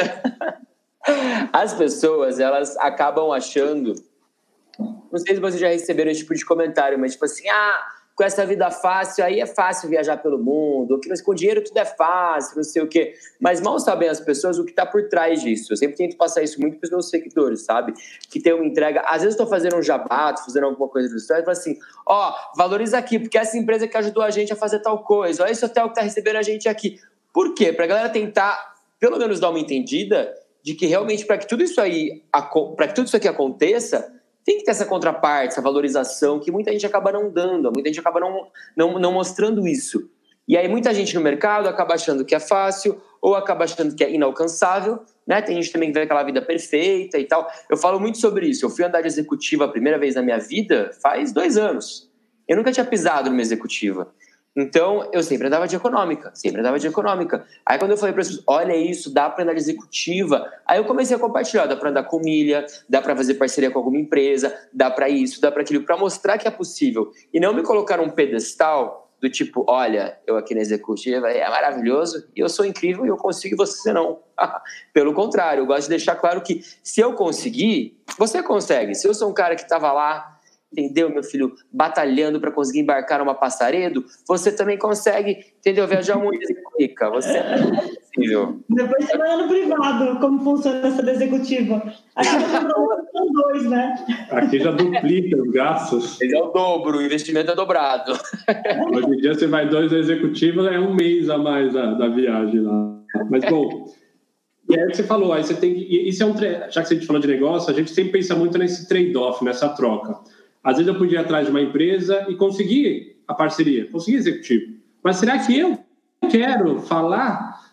É porque toda vez que você aloca uma parte da tua viagem para um, um parceiro, hotel, transfer, é, avião, cara, você começa a ter que entregar para esses caras. E eu percebi no passado, e de novo, faz sete anos, assim, a gente veio de uma proposta de viajar o mundo de carro, depois começou a viajar o mundo de avião, e chegou uma hora que eu falei, caramba, Kel, a gente tem tanta entrega para fazer, que será que eu vou curtir a viagem? Porque, diferente de você, com todo o respeito, eu não sou um cara que gosta de ficar na internet. Eu, eu, cara, isso aqui, eu fico três horas no máximo por dia porque eu sou obrigado a ficar em algum grau, mas assim, eu quero sou o cara que você falou, do dia, eu vou pra praia, vou jogar tênis, eu quero conversar com as pessoas de verdade. Então chegou um momento da nossa vida e eu falei, Kel, na boa, eu prefiro de econômica, lógico, talvez até porque se eu de, se eu de executiva, depois é um caminho sem volta. Você nunca mais vai andar Sem volta, tá ferrado. Andou, sentou naquela poltroninha, deitou a cabeça, tu fala, nunca mais saiu daqui. Acabou. Então, eu falo às vezes assim. É, se eu estiver fazendo, filmar a viagem, filmar o aeroporto, filmar o hotel, de repente eu, Léo, não, não vou estar feliz fazendo isso. Eu quero chegar e para a praia pegar onda e não quero tocar no celular por uma semana. Então a gente fica nesse equilíbrio aí de mas, mas eu acho que aí é um ponto legal, que é você achar o seu equilíbrio. É o que o, o Estevão falou. Quando Pô, mas ele nasceu para isso. Ele, não, cara é um isso. showman, ele pega a câmera. Ah, não, não. Tipo, o cabelo dele não tá impecável para a câmera, tá impecável porque ele gosta de Exato, é ele. É ele. Tipo, eu não faço minha unha faz sete anos. Eu Cruzes. não vou começar a fazer minha unha agora, entendeu? Tipo, vou continuar sendo a Raquel assim. Eu, tipo assim, a Raquel fala: você vai trocar de camiseta? Que roupa você vai pôr? Eu falo: não sei, só vou pôr outra camiseta porque eu tava suja. Eu não vou fazer a barba, tipo, é o oposto. Eu quero mostrar para as pessoas que eu sou descuidado até quase. Não, mas, mas, mas sou eu. Novo, volta para equilíbrio. Esse é o nosso equilíbrio, equilíbrio, e você o que não dá para criar uma porque vai as pessoas vão mas, saber. Mas fala, fala depois eu vou complementar. Que a gente vai falar de autenticidade na próxima pergunta, mas fala aí. É, é que eu acho que tem, tem duas coisas do equilíbrio, né? Tem aquilo que você quer fazer e também aquilo que deve ser feito. Então, quando eu comecei o meu blog, eu não tinha dinheiro para realizar as viagens. Então, para mim, era totalmente necessário realizar as parcerias de uma forma intensa, desde parceria com hotel até parceria com restaurante, para eu poder comer nos restaurantes. Então, hoje, graças a Deus, eu consigo escolher em algumas viagens, eu falo assim, olha, eu vou pagar pelo meu hotel, eu vou pagar pelo meu aéreo e o mundo que lute, entendeu? Se eu quiser o filme, se eu quiser um filme, isso é uma delícia, né, Jesus? É muito bom. Só que no começo teve aquela coisa. E eu até hoje gosto muito de me comunicar. Eu sou muito comunicativa, adoro falar, adoro stories, vídeo. Então, para mim, não é uma coisa que eu sinto, me sinto na obrigação. Igual tenho vários amigos que eu sei que vocês também não gostam muito disso, de ficar o tempo inteiro. Eu adoro, eu adoro. Você já foi duas vezes para Rogéria lá, não foi? Em Dubai? Foi agora a primeira vez. Eu fui para Dubai duas vezes. Ah, a primeira, foi a primeira. E ela falou que já foram, e... sei lá, cinco vezes para lá com ela, né? É. E, e esse é um exemplo. Eu estava vendo teu vídeo de Dubai para ver você vê-la. E você, cara, o tempo todo ali, ela dirigindo, você, a Rogéria, no Miracle Garden, não sei o quê. Aí a Rogéria fala assim pra gente: vocês não vão filmar? Eu falo, não, cara, eu tô, com, eu tô com o menor saco para filmar. Vou filmar o quê? Vou tirar uma foto ou outra, vamos dar um rolê, vou ficar lá na, no, no, Vamos dar uma volta no lago lá. Depois eu escrevo um texto bacana. Ela, porra, não acredito. Quando eu cheguei em Dubai, ela falou: dois anos sem no salão, ninguém ah! merece. Reservou um salão para mim. Aí, Rogério, eu tô cansado com os horários, vou dormir. Aí, o primeiro dia eu consegui enganar ela. No segundo, ela me obrigou a ir pro salão. Mentira. É, é que é muito coisa de perfil, né? A Rogéria adora também falar, ir para salão e tal. É, eu, eu, acho que tem que ponderar também, porque eu, por exemplo, hoje, eu tenho muito um, um trato comigo mesmo. Então, eu tenho um trato comigo, eu tenho que curtir a viagem, porque em 2018 eu quase tive um burnout de tanto trabalhar. Eu acho que é necessário, né, você ter uma fase de trabalho intenso. Eu acho que não existe essa coisa de uma hora dar certo. Se você não focar, se você não for determinado, é, é muito difícil que dê certo. Então, eu realmente tive um momento de super trabalho, de virar madrugada editando vídeo sozinho, porque eu realmente não conseguia pagar editor de vídeo, de saber fazer, moldar todo o meu negócio para hoje eu poder falar, olha, eu vou filmar agora que eu cheguei no hotel e do meio-dia até a hora de dormir eu não vou tocar na minha câmera. Então eu tenho esse trato comigo mesmo. Para poder aproveitar. Você sabe como você via... E você também, com a sua experiência, você já deve saber como você viaja, você já entende melhor como vai ser os dias. Então você também sabe que você pode. O que, que rende? Então, pô, vamos render rapidinho aqui. Você sabe que já rendeu, já vai dar um bloco que você quer. Então também as pessoas às vezes querem chegar e já querem fazer isso dar certo, né, cara? Filmar, filmar é... leva tempo para você entender. E aí é um pra fruto. Você né? o seu formato. É, é, é para você achar né? descobrir quem você é, achar o seu formato que funciona, encontrar a sua audiência, isso acaba levando um tempo e é necessário um trabalho intenso para isso. Assim, não tem muita fórmula, não tem muito segredo, é isso. Ô Estevam, a gente tá. A internet é maravilhosa porque todo mundo pode entrar, né? Não tem barreira de entrada, né? Diferente de você vai abrir uma cheesecake lá que o teu irmão tem que ter investimento inicial, tem que ter não sei o quê. Então ele acaba sendo mais. E a internet você cria um, uma estrutura aí, uma conta e, cara, mete a boca no trombone. Em 2016, você deu uma entrevista e aí perguntaram para você assim: como você faz para atrair seguidores no começo da carreira? Olha o Estevam lá, dando braçadas. E você falou assim: Acho que a, a, única maneira de atrair seguidores é sendo você mesmo. Eu nunca fiz nada demais, apenas fui eu mesmo e dei atenção para todos os meus seguidores. Aí a gente fast forward para 2020, no momento que a gente está vivendo. Todo dia você passa a mão no feed, tem 200 Instagrams novos, cada um com os nomes mais criativos de viagem. É, e a gente sabe aqui, a gente que já está mais tempo fazendo isso, a gente sabe que tem dois caminhos, mais ou menos. Você tem uma fórmula do sucesso, que é onde eu acho que muita gente está tentando seguir, que é a história de você criar conteúdo, se ver como uma autoridade, depois que você é percebido como autoridade, você começa a monetizar em cima disso. Aí você escreve livro, mesmo que não publique, aí você tem um monte de caminho para. E você tem um outro lado que é ser você mesmo. E às vezes é mais difícil ser você mesmo, porque existe um, um, um, um, perfil do que as pessoas querem seguir, existe um perfil do que as pessoas querem é sucesso, gente bonita, etc. Ninguém quer ver desgraça, foto mal feita. Como é que você tem visto essa, esse movimento? Se as pessoas estão ficando sem autenticidade, as pessoas, em, em, em troca de ter a, a chance de viver de internet, ou de ganhar uma passagem de graça, ou de ter 25 mil seguidores, ou 200 mil seguidores, elas estão abrindo mão de serem elas mesmas para tentar fazer uma boquinha? O que, que você acha, meu caro? Eu acho que tem muita gente, meus amigos, que estão se embasando no Instagram para tentar encontrar o seu sucesso.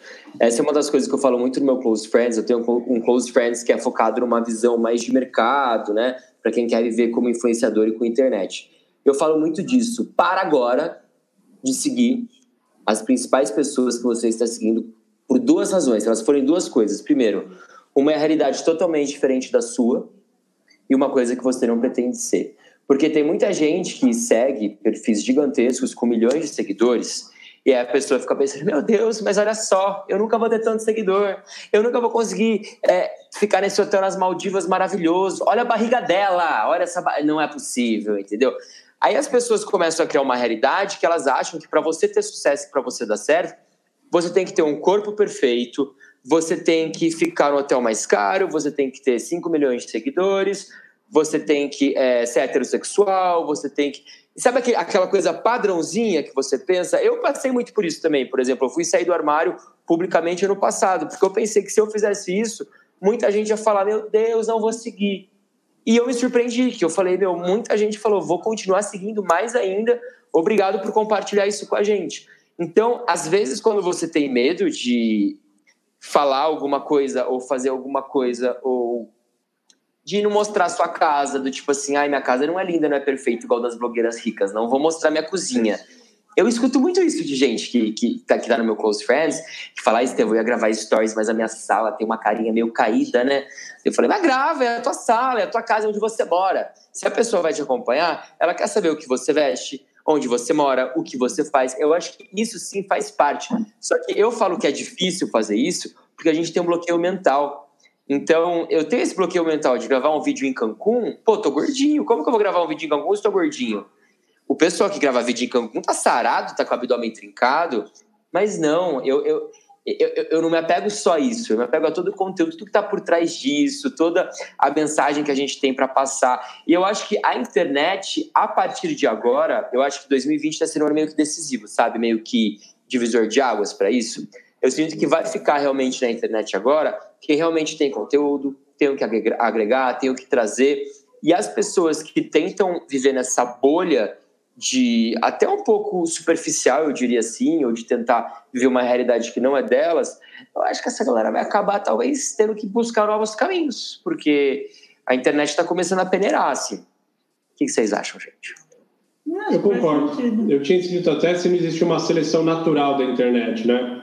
Super. Mas, mas por outro lado, eu acho que existe um gap entre expectativa e realidade. As próprias pessoas, conscientemente, elas falam assim: ah, eu... sabe a história assim? O que você gosta de música? Putz, eu adoro blues. O que, você ouve? O que, você escuta? Eu adoro blues, jazz. O que, você escuta? Estou ah, escutando, sei lá, funk pesadão, proibidão. Estou falando, é, existe uma, uma persona de que para você ser bem vista como você tem que ir para tal lugar, você tem que usar tal roupa mas o seu íntimo não é isso. Você não gosta disso. Então, eu acho que eu tenho né, na minha, na, nas consultorias, eu conversando, muita gente me procura para discutir formato. Ô, Léo, você acha que eu devo fazer Instagram ou que eu devo fazer YouTube? Eu falo assim, vamos, vamos parar primeiro. O que, que, você vai falar? O que, que você tem para dividir? Por que, que vale a pena você... Ah, porque eu quero dividir propósito na vida. Eu falo, você, mas todo mundo quer dividir propósito na vida. Tipo, é, se a gente não refinar o porquê que você é relevante, digo, para as pessoas, e não precisa ser um puta projeto, porque muita gente vai aprendendo no caminho também. Mas não adianta a gente querer discutir sobre. É, que, não, mas acho que o fone está fazendo barulho um pouco. Não adianta querer discutir se vai, ah, vamos fazer live ou não. Tipo, depois a gente descobre isso. Vamos primeiro entender qual é o propósito, porque senão você vai ser mais um. E se você for mais um, a galera que já sabe o que quer vai te atropelar. E aí você depois vai... é que nem bolsa de valores. Você falou para mim assim: "Ah, eu entrei na bolsa de valores", né? Se você entrou em janeiro e pegou a queda de fevereiro e março, você vai falar assim: "Bolsa de valores não é para mim. Isso aí é, é, é cassino isso. Isso é cassino". Tá bom? A internet é a mesma coisa. Aí você vai demonizar a bolsa de valores. Se você entrar na internet sem ter um propósito e não sabe o que quer e também não dá certo, você também vai demonizar. E aí você tá aí dando certo na internet, tem gente dando certo no mercado financeiro. Então, é, eu falo para a turma, tem, nesse momento a galera tem que se preocupar menos com o formato e mais com o propósito. Você é um cara interessante, você é um cara que fala bem, você é um cara que é divertido, né, que são características tuas. Você tem algo relevante para dividir ou vai ser só mais um que quer ser famoso para ir para o Big Brother, sei lá? E mesmo assim é foda, vai ter que trincar o abdômen, vai ter que estar tá bonito, vai ter que tirar foto bem, vai ter É mais difícil até às vezes fazer mais isso. difícil. E tem Nossa. gente que, que demoniza as redes sociais. Eu tenho muita gente que participa também das minhas mentorias que fala assim: ah, é porque YouTube, eu tô há dois anos no YouTube e não deu certo para mim. Aí você começa a perguntar para a pessoa, mas é, você gosta de gravar vídeo? Odeio gravar vídeo. Eu falo, então peraí, já começou errado porque tua rede não é YouTube. Ah, eu adoro, eu adoro escrever, mas o que está na moda é YouTube. E a pessoa não entende que o que está na moda não é o que vai dar certo para ela a pessoa pode começar um blog de poesia e estourar. As pessoas têm uma ideia muito é. controversa de o que está na moda ou certo, né? Tá com muita demanda em hospital por conta do Covid. Nem por isso tá todo mundo querendo ser médico. Exatamente. Tá na moda ser médico agora. Eu não tô vendo, ô, Léo, vou estudar medicina, hein? Porque agora tá, tá louco medicina, vai ter demanda, né? De médico. É, não, não dá para ser assim. Bom, falando em medicina, fala um pouco, amor. Não, uma hora e meia, né? Vamos Semana lá, passada vamos... deu duas horas, Não, a gente vai tentar meio, ser um pouquinho menos. Gente, mas o copo tá tão é... incrível que nem tô vendo a hora passar. Hum. É, fica meio. Querendo ou não, todo mundo quer saber da situação atual. É meio uma pergunta previsível, mas eu acho que é importante você dividir sua opinião e saber de você o que você está achando desse momento, se as pessoas vão conseguir voltar a viajar esse ano ainda. O que você acha para os próximos três, seis meses? De hoje para frente, né? Que vai acontecer aí para o mundo de viagem. Gente, a verdade é que esse vírus não existe. Brincadeira. Não, é, é eu estou recebendo todo tipo de teoria. Né? Fake news, né? Fake news. Gente, agora realmente, de fato, é, o que todo mundo está falando de ficar em casa é totalmente verdade. Eu acho que nenhum criador de conteúdo, pelo menos tem o um mínimo de noção, está realmente viajando. A gente agora quer ficar em casa, depende de onde você mora. E eu acredito que os próximos passos agora sejam explorar um pouco mais o seu próprio país. Começar a tentar fazer um turismo mais interno do que externo, por duas razões. Né? Primeiro, para ajudar a reerguer a economia eu digo do Brasil, acredito que a grande maioria dos seus seguidores são brasileiros, mas deve, deve ter português aí também, que possivelmente a tendência vai ser ficar por Portugal e Europa. E para a gente do Brasil, possivelmente vai viajar para o Brasil. Que antigamente tem duas coisas que, que contribuem muito para isso, né? Primeiro, antigamente o pessoal falava: viajar para o Nordeste é caríssimo, é mais barato para Cancún, o que é verdade, é mais barato você passar uma semana em Cancún num resort do que ingerir, por exemplo, num resort igual. Só que o dólar disparou, o euro disparou. Então, hoje, de fato, o Brasil está começando a ficar mais atrativo quando comparado ao turismo no exterior, onde você gasta em euro, onde você gasta em dólar, e também com é, as barreiras que a gente está enfrentando um pouco de aeronaves, é, de tráfego aéreo. Então, a Latam estava operando com 5% da sua capacidade. Isso, assim, nunca foi visto antes. Agora vão aumentar para 10% né, a partir do mês que vem. Mas ainda assim, a gente não tem mais aquele aquela oferta de voos, de hotéis abertos e que a gente tinha antes. Então, acredito que agora vai ser uma coisa muito mais de proximidade. Acredito também que o mercado é de é, hotelaria vai voltar realmente a, a, bombar e também de viagens de carro, viagens de ônibus. Eu acredito que viagens rodoviárias talvez cresçam mais pelo fato de muita gente pensar, ah, eu vou pegar meu carro e ir para tal lugar ao invés de pegar um avião porque acho que nos próximos meses vai ter um pouco isso ainda. Mas, a longo prazo, respondendo vocês, eu acredito que tenho a esperança de que o Covid seja parecido com a febre amarela, que talvez em daqui a um ano, dois anos, para você viajar, você vai ter que ter uma carteirinha de vacinação, igual muitos países pedem da febre amarela internacional, com Covid internacional para você poder embarcar num voo, fazer isso. Mas eu não acredito nessas teorias de que vai que eu recebi vídeos de cadeiras giratórias, que vai ficar cada um no lugar do avião e que vão subir barreiras plásticas para você ficar isolado, sufocado. Eu acho que não. Ô, Estevão, é, a gente também está nessa linha. Pensar em viajar por aqui, perto e tal. E aí, um lugar que eu estou acompanhando é a Ilha da Madeira. E a partir do dia 2 de junho, se você tiver um teste negativo das últimas 72 horas, você pode entrar e fazer turismo sem precisar fazer quarentena. E aí, a partir de 1 de julho, você já pode fazer sem quarentena. A Europa está caminhando para isso. É. A Europa está caminhando já, porque quer salvar o verão, né? Eu li que a Islândia vai abrir agora 1 de junho e eles vão ser o primeiro país corona-free, né? Sem coronavírus. Vão disponibilizar teste para todo mundo que desembarcar se a pessoa der negat é, de positivo, ela ou entra em quarentena ou eles devolvem a pessoa para de onde ela veio. Então, acho que o caminho vai ser por aí mesmo. Teste, teste. Quando sair a vacina, também vacina. Mas o turismo vai continuar, não vai acabar. Quando é, assim, já está em níveis bem muito baixos, né? Tem muita gente aí que, se passar mais alguns meses, não vai aguentar. O, Acho que a vacina é um divisor de águas, né? Ou um protocolo de tratamento global eficaz, né? Putz, ó, o remédio XPTO funciona. A hora que a gente tiver certeza de como controla, aí muda todo o status, né? E você consegue voltar, reabrir, etc. Total. É, acho que por, por hora, dado o momento que o Brasil se encontra, comparado com alguns outros países, é um pouco mais negativo, né? Então, a gente vai ver, acho que o meu medo é você ver uma, uma, uma continuação desse movimento dos Estados Unidos de, de bloquear o brasileiro, né, por um tempo. Mas eu é. acho que, por outro lado, vai fazer, você prova, você faz o exame, prova que você não tem e, e talvez seja mais flexível. Algo assim. É. Depende das fronteiras também, né? Se realmente não houver bloqueio. Porque agora muitas fronteiras estão bloqueadas para brasileiros. Acho que a gente está passando pelo que a Itália passou.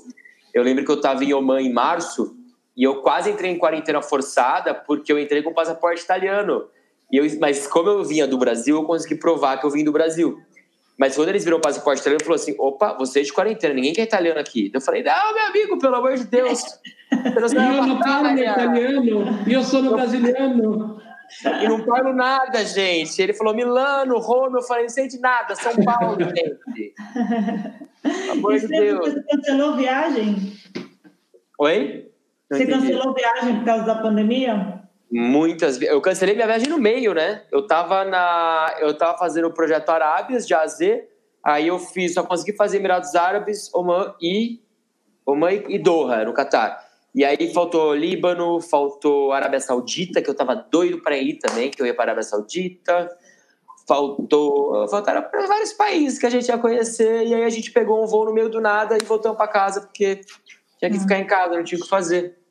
Então, Quando puder, Vá, hum? vá lá, vá, quando você puder, vai para o Líbano, que é muito legal, Estevão. É um Nossa, país Vocês foram para lá já? Sou doido para ir para o Líbano, gente. Me alimentar. Foi, alugamos carro, dirigimos para tudo quanto é lugar. Cara, a comida é fantástica, cara. As pessoas são muito legais. É, eu quero muito voltar um dia. Fiquei uma semana, mas eu gostaria de ficar mais tempo, porque, enfim, as pessoas foram muito legais, a comida é muito boa. Enfim, Bora comida árabe. Ah, e, e o Brasil é o lugar com mais descendentes de libaneses no mundo, né? Tem mais ah, é descendentes é de libaneses no Brasil do que libaneses no Líbano. Então os caras então, eles têm uma relação com o Brasil. Tipo, todo taxista tem um primo em São Paulo e quer conversar com É muito legal, é muito legal. Bom, meu caro, vamos chegando na reta final. Eu queria fazer uma última pergunta antes de você falar até desse curso. Acho que é legal você falar desse curso que você lançou recentemente. Enfim, fazer o que você quiser de serviço. Já Mais uma vez, eu vou, eu vou cotar você aqui numa entrevista, num post, sei lá onde eu achei você falando isso. Mas você falou alguma coisa assim. Eu sempre sonhei em realizar grandes feitos. E agora tenho a oportunidade perfeita de compartilhar ainda mais essa minha trajetória. Eu acho que você falou isso quando você foi para o Aprendiz na TV, foi por ali, nessa época. É. E que o Estevam quer fazer ainda? Onde o Estevam quer chegar? Onde, onde a gente vai ver? Quais são os grandes feitos que você está guardando aí para gente? Gente, tem muito feito por vir ainda. Eu quero poder compartilhar com cada vez. Primeiro, compartilhar com cada vez mais pessoas. Eu acho que é uma coisa clichê de falar, né? Mas a gente quer cada vez mais aumentar o nosso alcance para poder ter mais e mais voz. Eu tenho novos cursos que eu estou lançando, que eu quero ajudar mais pessoas a realizarem o seu sonho e eu acho que só através do conhecimento as pessoas podem chegar no sonho que elas tanto desejam, porque muita gente não sabe o próximo passo, não sabe por onde ir. É, tem o Viajar para Sempre também, que é o evento que vocês participaram da primeira edição, que talvez esse ano, infelizmente, uhum. não aconteça, mas a gente tem muitos planos para ele também. É, tem uma ONG também que estava engatilhada para lançar esse ano, mas infelizmente está segurada nesses projetos, que é para ajudar as pessoas a viajarem mais. É, a gente tem tanta coisa, tem, tem, tem, tem tanto projeto, tanta coisa que eu quero lançar, quero fazer, que não sei se uma vida será o bastante. Vamos ter que me trazer de volta aqui nesse planeta. Esse curso que você lançou recentemente, como é que pessoa, as pessoas sabem mais? Onde elas procuram? Acho que é sobre como monetizar, né? É um curso sobre como monetizar Isso. a vida digital. Olha, vou deixar o link no meu Instagram, nos meus stories, para quem tiver interesse no curso. Eu lancei dois cursos. Um é um curso para ajudar quem quer ser blogueiro de viagem, curso influenciador de sucesso, onde eu dou as dicas né, do passo a passo que eu usei para chegar onde eu cheguei. E tem o segundo curso, que é o curso Fontes de Renda Online. O curso vai começar na terça-feira agora, onde eu conto para as pessoas, para os alunos do curso, as minhas mais de 20 fontes de renda. Muita gente acha que, sei lá, vive só de, só de jabá de Instagram. Só que mal sabem as pessoas que existem, ó, aliás, vocês sabem disso melhor do que qualquer um, existem muitas fontes de renda. Não é só uma, aquele hashtag public que paga as contas. Tem muitas outras fontes de renda que a gente utiliza e a minha ideia é exatamente compartilhar com as pessoas através desse curso para que elas entendam que pode existir. Você não tem que estar tá colocando a cara o dia inteiro no Instagram para ganhar dinheiro ou no YouTube. Tem várias outras fontes de renda. Vou botar nos stories o link. Muito bom. É, pessoal, para quem acompanhou e sobreviveu até aqui, tem gente no Instagram, no Facebook, no YouTube. Essa live vai ficar salva e disponível para vocês verem no nosso IGTV, vai ficar salvo também no YouTube, no Instagram, no Facebook. Então, para quem quiser depois, chegou agora e não viu, tem bastante gente que falou, pô, cheguei agora, começou faz tempo? Sim, começou faz uma hora e pouco e você perdeu a live inteira. Exato, de dia ainda. Aqui já, em Portugal, são meia-noite e dez já. E, meu caro, eu queria agradecer. Uh, você ter aceitado, você ter se disponibilizado, falar que foi muito legal, como eu esperava, eu super leve, didática, você é um cara muito bacana, então eu só tenho a agradecer. Faço das palavras das minhas. Obrigada pelo seu tempo, obrigada por compartilhar.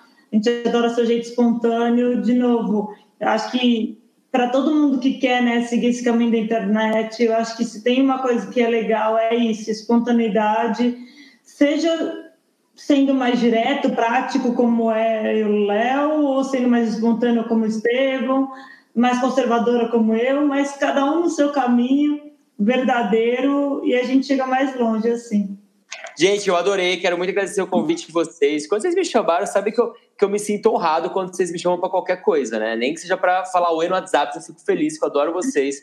Tenho vocês como uma baita referência, assim, também no mercado de viagens. Então, fiquei muito feliz com essa entrevista, com esse bate-papo. Adorei também as perguntas. Eu vi que vocês dois aí foram, foram longe, hein? Acharam coisas de 2012, 2015, 2016, o começo da carreira, daquele começo difícil. Então, assim, foi muito bom, perguntas super bem formuladas. Acho que a live pode ter também esclarecido dúvida de muita gente, ajudado muita gente. E é isso aí. É... Só agradeço, gente. Me chamem para mais lives, que eu tô aqui. Apesar, apesar, dessa minha agenda corridíssima de quarentena, sabe, cheia de compromisso, eu dou um jeito e encaixo mais uma live com você. Um dia a gente vê um, uma live para falar de alguns destinos específicos, enfim, você contar umas histórias engraçadas, a gente pensa uma live mais para frente, onde você vai contar história. Eu quero ouvir você contando história, as pessoas vão dar risada e vai ser Bora, mais leve ainda. E é isso, pessoal. Final, bom resto de domingo. E boa semana, semana para vocês aí. Valeu, Estevão. Grande abraço. Valeu. Valeu. Eu queria ter metade da serenidade e equilíbrio de vocês. Olha como eu terminou a live. Você Parece que uma meditação. Ah, não sei, eu tô ah, agitado, não sei.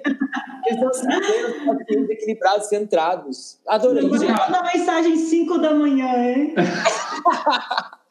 É. Eu acordando e Estevam indo dormir. Boa. Valeu, pessoal. Beijo em vocês. Né? Obrigado. Tchau, gente. Obrigado. Até mais.